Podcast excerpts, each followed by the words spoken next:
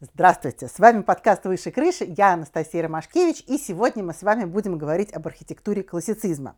О ней нам с вами расскажет сотрудница музея имени Щусева Полина Покладок. Здравствуйте, Полина. Здравствуйте, Анастасия. Давайте начнем с основ и попробуем определить рамки того, о чем мы сегодня будем говорить, в какое время возник стиль классицизм, что ему предшествовало, что ему наследовало и как вообще так вышло, что он возник.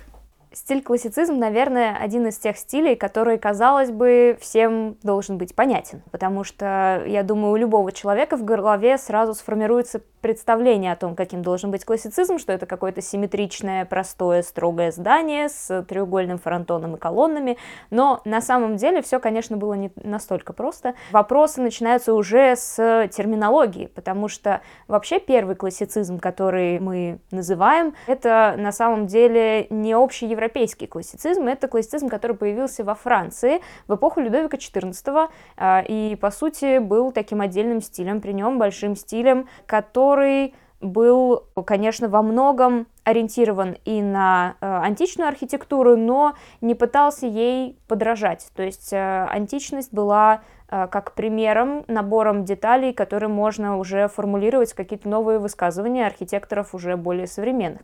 И это получается у нас вторая половина 17 века. В это время во всем остальном мире в основном царит эпоха барокко классицизм, который мы знаем общеевропейский, он, э, как правило, уже относится к XVIII веку, особенно к его во второй половине. Во Франции в это время начинает формироваться как бы новая волна классицизма а, после такого периода рококо.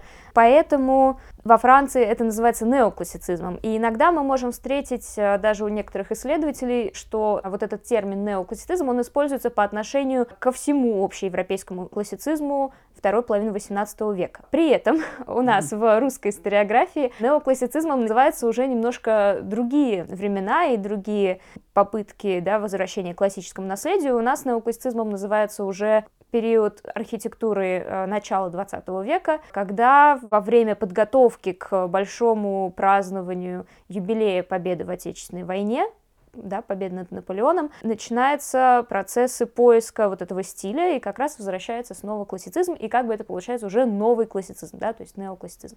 Возможно, все сразу стало очень сложно. Да, и мало того, что стало сложно, возникает сразу вопрос, если столько много классицизмов, и э, нео они становятся совершенно в таком хаотичном и непонятном порядке, почему просто не назвать все это классицизмом и успокоиться? Зачем вообще это деление на нео и не нео? Может быть, есть какая-то причина внешняя, то есть как-то они различаются, что нео, скажем, там, обладает определенным набором деталей, которых нету у обычного классицизма, или это исключительно вот произвол искусствоведов? Да нет, на самом деле просто под нео обычно всегда воспринимается второе или какое-то последующее обращение к стилю. Ну, то есть э, у нас, например, есть еще сталинский неоклассицизм, который уже 20 века. В историографии просто проблема в том, что разные исследователи из разных стран ориентируются на свою ситуацию, и для Франции в любом случае э, вторая половина XVIII века это будет неоклассицизм, потому что классицизм как бы у них уже был. Для нас все-таки более традиционная система разделения стилей как раз э, в том, что вторая половина XVIII и начало XIX века это у нас называется классицизмом, и мы это называем классицизмом во всех э, странах, когда русские исследователи э, пишут про зарубежную архитектуру. Так что это не произвол, это скорее те необходимые разделения, которые нужны для нашего облегчения вообще понятия искусства, но это не меняет их смысла, да, что это обращение именно к классическому, античному наследию и обращение к определенным идеям, которые э, это эту античность как бы сопровождают. Ну, вообще, если мы говорим про классицизм э, как бы вот основной, да, второй половины XVIII века, э, то это обращение к идеям свободы, к идеям знания, да, что знание становится главной ценностью, и вообще, что человек — это существо, которое достигло каких-то знаний, да, что оно может преображать природу, да, и как-то ее уравновешивать, да, какие-то правила для нее вводить, и как как-то ее осваивать. Э, потом, конечно, классицизм очень тесно связан с эпохой просвещения, которая, в принципе, э, эти идеи очень активно развивала, и поэтому обращение к античности и к понятию о Греции, о греческом отношении к человеку, о, гуманизме, о э, демократии, это все подогревало сознание людей и желание себя как-то приобщить не просто к архитектуре, а к тому, что за этой архитектурой стоит. То есть если мы ориентируемся на какую-то античную, тем более если мы ориентируемся на греческую архитектуру, то значит мы стремимся к свободе, мы стремимся к какому-то демократичному обществу э, и к всеобщему развитию человечества. То есть это такие светлые идеи были. То есть идея в данном случае, наверное, первичная. То есть сначала мы заинтересовались а, Грецией, античностью как некой, так сказать, системой идей, а потом уже решили, что уж если мы идеи взяли, а, так сказать, суть, да, то мы оденем это, соответственно, в архитектуру, приличествующую той эпохи. Ну, на самом деле архитектура настолько тесно связана и с э, философией времени, и с политической ситуацией. Это вообще один из самых политизированных видов искусства. А, что это такая неразрывная была связь, потому что это то, что мы видим в первую очередь. В середине XVIII века вообще происходит несколько очень важных событий для изучения античности, да, с чем вообще связан, э, связана вот эта волна классицизма и в чем ее отличие от барокко предшествующего. Да? Барокко а, это была э, такая реакция на то, что мы еще не знаем мир, что мы э, эмоционально на него реагируем, мы не можем предсказать никакие последствия, то есть для нас мир, он как бы из такого хаоса немножко рождается, и из-за этого мы ориентируемся на чувства, поэтому барокко — это архитектура такая чувственная. А, классицизм все-таки а, это уже когда мы понимаем, что знаниями, наукой можно чего-то достичь, а, и в середине XVIII века, во-первых, начинаются раскопки Геркуланума и Помпей, да, что рождает новый виток интереса к античному римскому искусству и ну, дает человечеству те знания, которых у них просто до этого не было. В середине же XVIII века э, появляются первые работы, связанные с греческим наследием, потому что вообще в Грецию до этого момента э, очень сложно было попасть, поскольку Греция была под как бы, Турцией, и путешествие туда было довольно опасным, поэтому все, что знали про Грецию, знали в основном из литературных каких-то описаний э, или из итальянской греческой архитектуры, да, юга Италии, то есть это Пестум, Сицилия. В середине XVIII э, века наконец-то узнают еще и греческую античность и начинают ей э, очень интересоваться. И одним из тех кто сформулировал вообще идеи классицизма и во многом э, с ними связан, был Иоганн Винкельман, которого также называют отцом искусствознания, потому что он положил начало вообще э, научному изучению искусства, и он был первым человеком, который отделил античность от как бы другой истории, да, от средних веков и того, что было более современным для тех людей, да, но еще не разделялось ни на какие периоды, да, потому что, конечно, никто в средние века не говорил, что мы строим в средние века, да. А что значит, извините, отделил? То есть не было понимания, что закончилось одно, а потом началось другое? Или как это происходило? Ну, вообще формирование истории как науки, оно тоже происходит только в XVIII веке, когда подробно начинают выстраиваться какие-то связи, какие-то рамки смены э, ну, каких-то культурных парадигм, потому что все-таки, когда закончилась античность, действительно произошла довольно резкая смена эпохи. До этого, видимо, никак не выявлялось это настолько ярко в э, сознании людей, поэтому вообще э, историчность сознания, она как раз в этот момент начинает формироваться.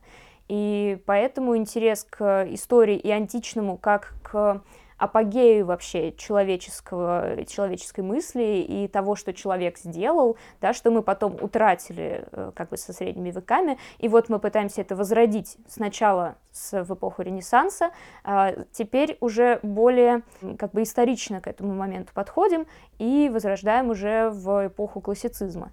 А если вернуться чуть раньше, к тому моменту, когда был классицизм при Людовике XIV. Людовик XIV, мне кажется, со всем этим разговором о просвещении и э, демократичности в особенности как-то не очень вяжется. Это все-таки немножко другая эпоха. Почему в тот момент возник классицизм? Тогда это было связано во многом с э, политикой государства и с э, абсолютизмом, который был во Франции. И барокко не совсем бы, наверное, показала силу монарха, а все-таки сила чаще всего у нас ассоциируется с каким-то порядком. Поэтому вот эта архитектура Людовика XIV, она ну, как будто нечто среднее находит между э, барочными какими-то тенденциями, которые были не очень сильными, и в основном обращение именно к классическим деталям, то есть не к античности в смысле ее философии, да, а именно к тому, что мы можем как бы измерить, что мы можем посчитать, э, в чем мы можем э, получить какую-то повторяемость, э, что мы можем предсказать. И вот это было важно показать в архитектуре, как бы полную гегемонию государства над всем остальным. И здесь э, очень интересно, конечно, формируется дальше архитектура Франции, потому что после того, как Людовик собирает вокруг себя все и как бы замыкает на себе все сферы жизни, в том числе искусство и жизнь придворных, в 1715 году он умирает, и после этого начинается время реакции, и начинается в Франции эпоха рококо, э, которая у нас часто не выделяется как отдельный полноценный архитектурный стиль. У нас это чаще всего архитектура именно интерьерная, а во Франции это был э, полноценный стиль, потому что все придворные начали обращать внимание на свое, на частное, как-то закрываться, делать какие-то интимные э, уголки, то есть уходить вот от э, полной открытости, которая необходима была при э, вот этой государственности да, э, Людовика XIV. А было ли каков в других странах? Или это чисто такая французская история, происходила там такая отдельная архитектурная жизнь?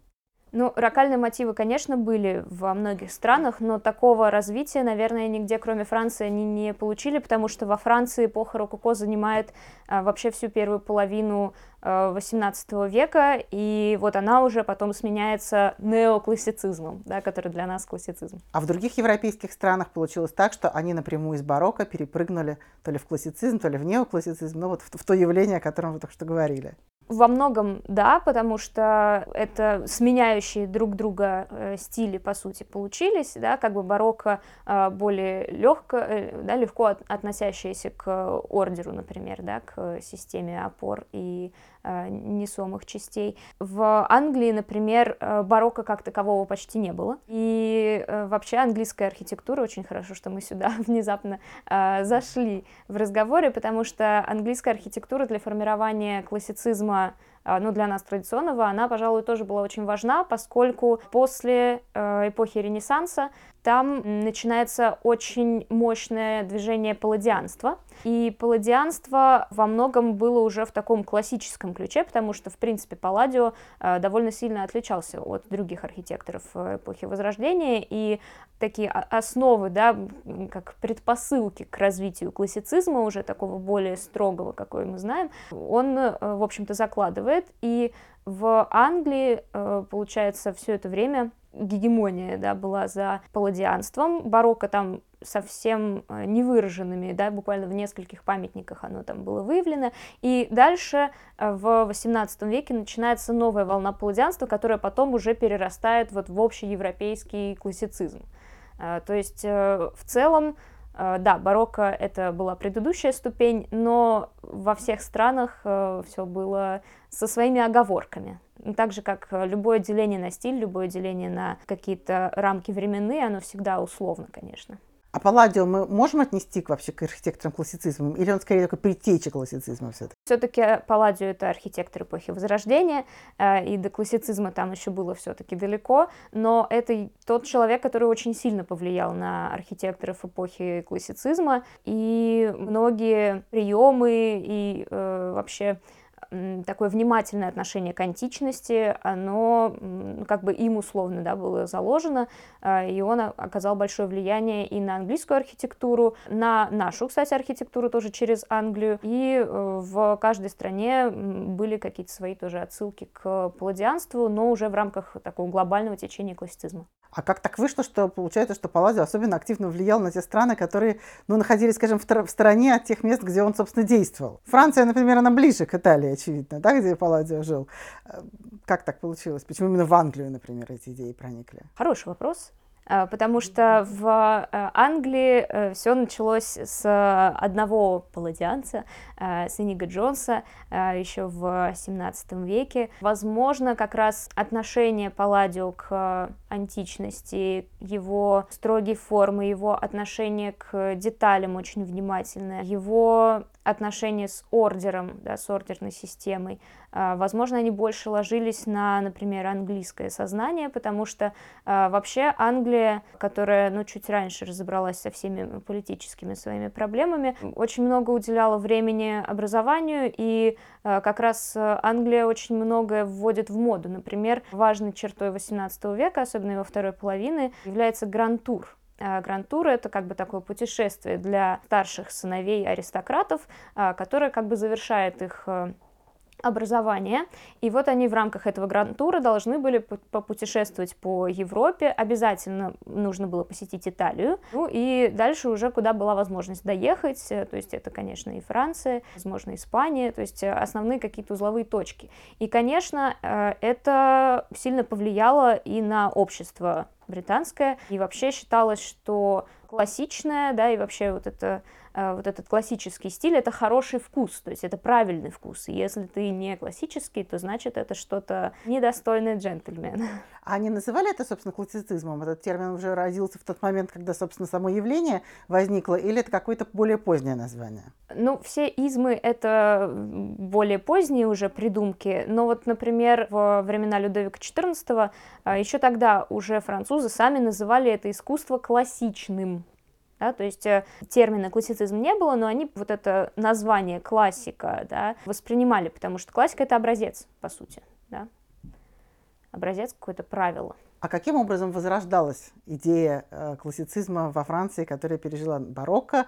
Почему у них опять вдруг возникла идея вернуться к тому, что вроде бы только что прошли? Во-первых, это все связано тоже было с социальными изменениями, потому что в 1789 году случается Великая Французская революция, э, и э, вот этот придворный, по сути, стиль рококо, который был во многом связан с какими-то индивидуальными частными постройками, он сменяется на такой общественный стиль, а, как раз ориентированный уже на идеи античные. И, конечно, архитектура должна была вслед за ним меняться. И как бы вот такой революционный классицизм, как бы тоже а, он был и в конце 18 и еще чуть-чуть в начале 19 э, века, и потом уже с эпохой Наполеона сменяется ампиром. То есть получается, что на самом деле это какой-то такой стиль государственный, да? потому что понятно, что есть разница между эпохой просвещения после революционной Франции и, и Франции времен Людовика XIV, но а, общественная жизнь там, значит, получается важнее частной, так, если совсем это дело утрировать. Опять же, если мы говорим про Россию, где это возник, возникло э, интерес к классической архитектуре на, на почве празднования побед, то это тоже, значит, некий триумф государства, очевидно видно. То есть это такой, получается, стиль имперский в некотором роде. Всегда почти, если что-то в архитектуре случается, ищите какие-то корни в состоянии изучения каких-то процессов, в состоянии вообще людей, их мыслей, э, потому что это все были процессы связанные, потому что в Англии, например, как раз вот это палладианство, оно во многом развивалось в частных виллах, как раз было такое общечеловеческое нормальное положение дел. А во Франции, конечно, это во многом был э, стиль, связанный с показом своей идеологии. В России это стиль, который, естественно, вводится, ну, не то чтобы по желанию, да, но э, в соответствии с западноевропейскими тенденциями он во многом был вдохновлен Екатериной II. И вот мы в рамках общего течения э, западноевропейской архитектуры тоже вступаем в классицизм. И первые годы, конечно, это были в основном общественные постройки, да, ранний классицизм, который у нас был это 60-е, 70-е годы 18 века. Ну, в общем, то, что было в России в 60-е, 70-е годы 18 века, это, конечно, а, было связано больше с государством, и большая часть построек это были общественные постройки. Только потом уже эта архитектура переходит и в какие-то частные владения, в городские усадьбы и в загородные усадьбы.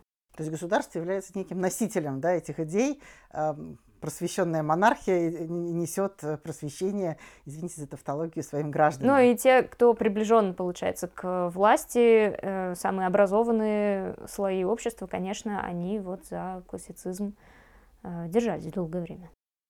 А если отвлечься сейчас от общественно-политических моментов и, собственно, конструктивной части перейти. То есть очевидно, что постройки эпохи классицизма это не, не античные постройки, они от них э, отличаются. Понятно, что к тому моменту произошел некий еще технологический прогресс, который не мог тоже не отражаться на том, как и что строили. А вообще, что именно заимствовалось и, и что добавлялось относительно того, что тех, тех процессов, которые происходили, э, собственно, в инженерной науке того времени? Во-первых, из, э, то, что мы берем из античности, это э, во многом система пропорций, да, то есть соотношение длины и высоты. Это ордер, конечно, как э, вообще главное, главный признак да, классической архитектуры любой и античной, и э, и эпохи классицизма, и более поздних ответвлений. Дальше эти детали которые мы можем взять из античности, а, они, конечно, начинают трансформироваться просто из-за того, что у нас, например, появляются новые типы зданий. А, в Древней Греции мы вряд ли найдем а, какие-то сохранившиеся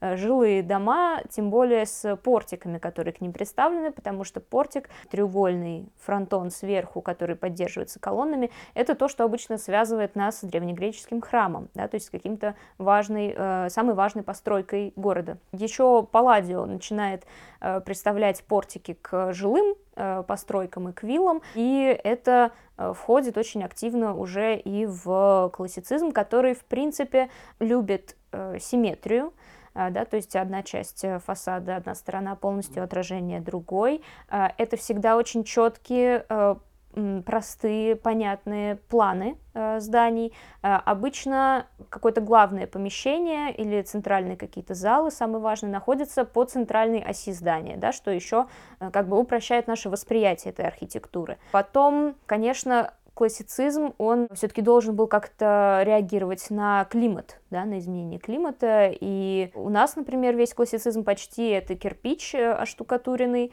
э, и колонны многие тоже, например, складывают из кирпича, потому что э, найти камень или мрамор на колонны не для всех построек было возможно. Да, потому что все-таки это довольно дорогое мероприятие. Если мы будем искать классицизм где-то в городе, например, в Москве, то все-таки мы найдем его довольно быстро, даже если мы не увидим портика с колоннами, мы можем увидеть, э, что э, определенным э, образом оформлены, например, оконные проемы. Да, они имеют такие наличники, над ними есть или треугольные маленькие фронтончики, которые называются сандрики, или такие же, но полукруглые, лучковые называются фронтоны. Да, тоже то, что использует классицизм. И вообще классицизм — это всегда упорядочение деталей.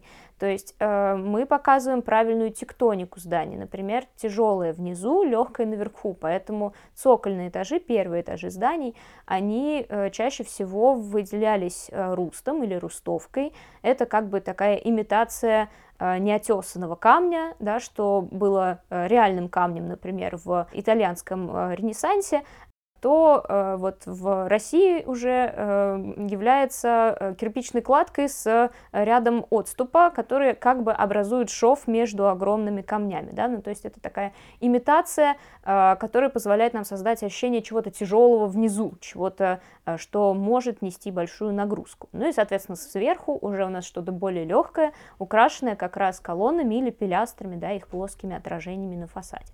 А как это стремление к порядку и упорядочиванию отражалось на обстановке, на, на интерьере? Потому что, скажем, что такое барочный интерьер, довольно легко себе представить. Все мы себе представляем это по итальянским виллам, например, да, там все, все, все это известно.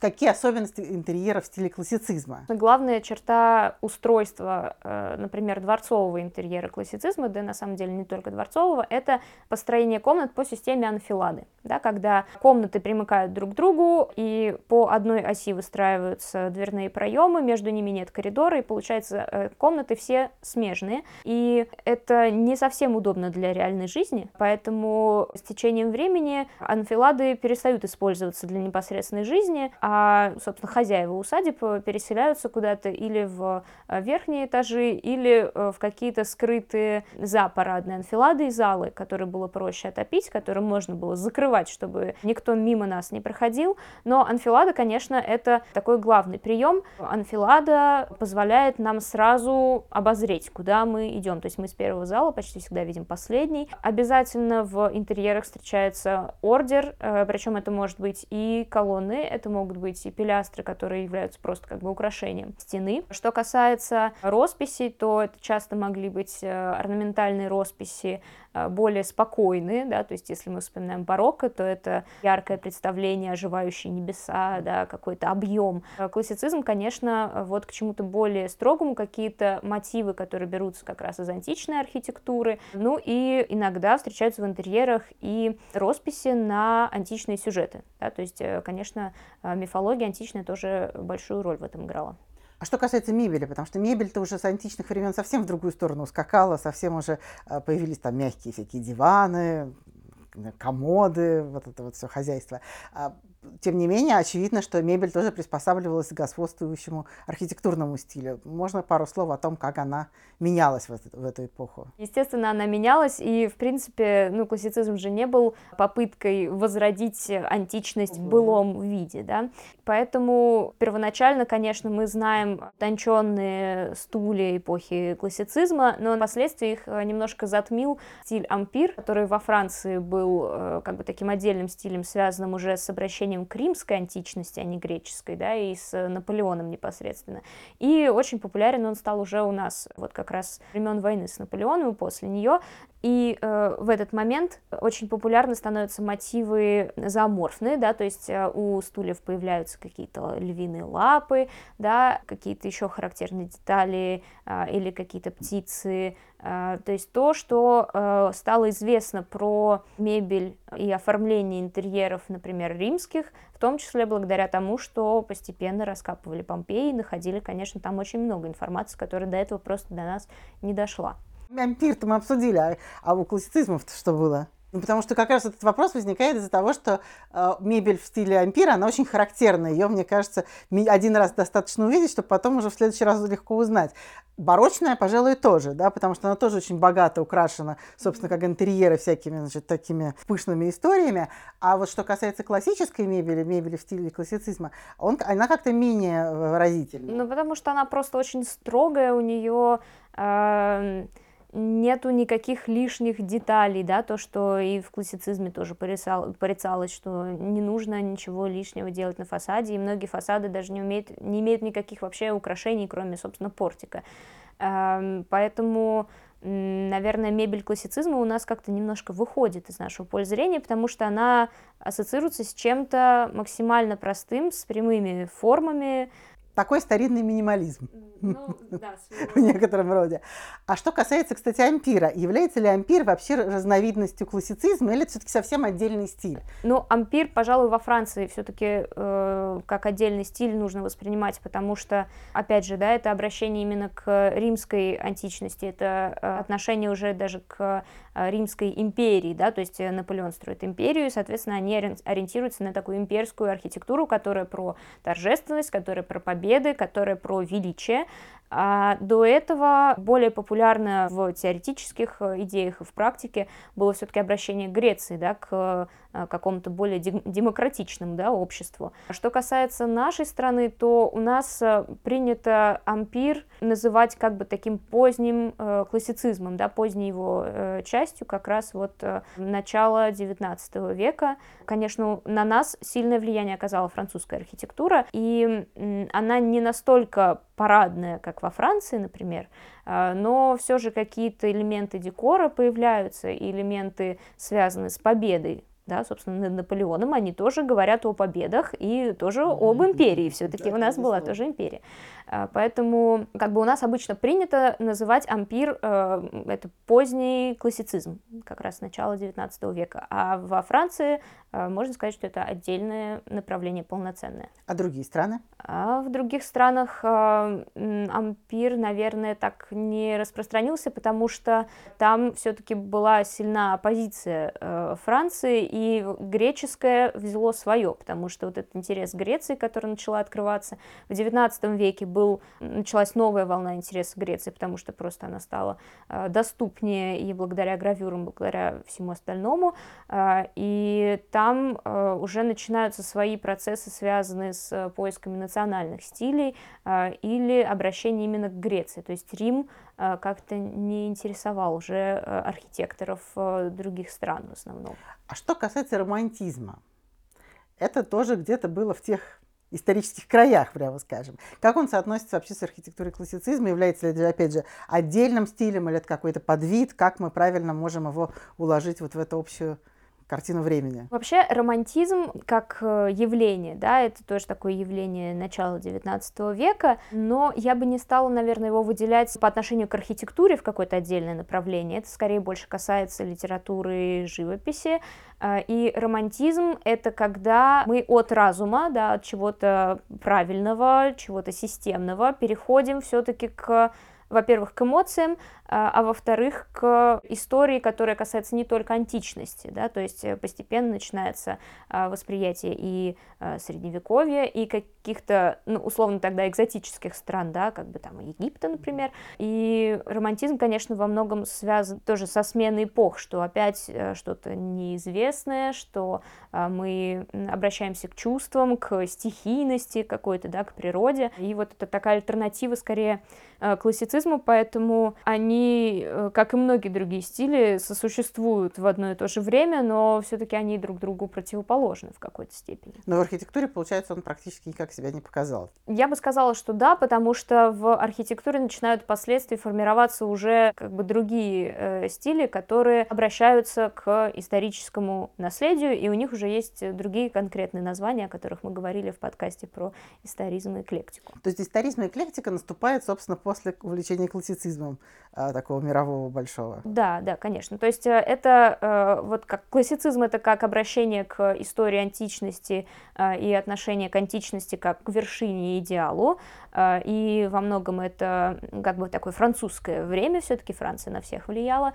Историзм эклектика, да, то, что начинается после 1830-х годов особенно активно, это уже вопросы национальных поисков и того, что было в истории кроме античности, а, и постепенно э, развивается и историческая наука тоже. Давайте теперь немножко о персоналиях, потому что ну, как бы теоретическую часть мы вроде как более-менее изучили. А какие люди, э, какие архитекторы и какие работы являются олицетворением этого стиля в разных странах?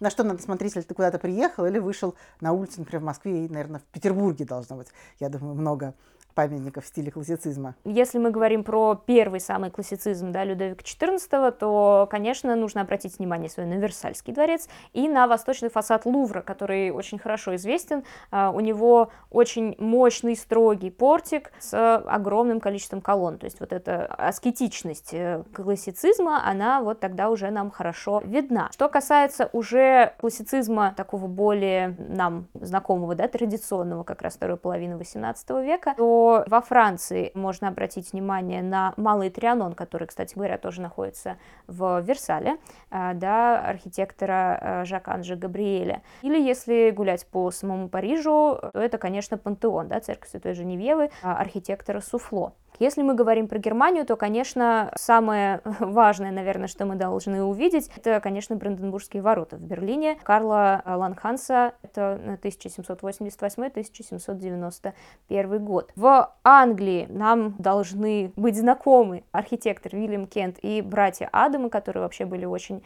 а, популярны, особенно в оформлении интерьеров, и у нас тоже они становятся популярны. Если мы говорим про а, Италию, то вот там классицизм в архитектуре практически почти не нашел никакого выражения. То есть там развивалась теория, и в Италию приезжали все знакомиться с античностью, но как архитектурное направление классицизм там, э, в общем-то, себя не особо проявил. Вместо него э, была большая проблема социальная э, и экономическая из-за того, что Италия как единая страна еще не существовала. Поэтому на эпохе барокко как бы такая мощь архитектуры Италии, она, в общем-то, завершается развивается, и дальше развивается уже именно э, в только теоретических рамках. И очень долго вообще Италия пыталась э, восстановить э, как-то себя в архитектурном мире, и ну, такого же успеха, как Франция, она уже больше не достигает.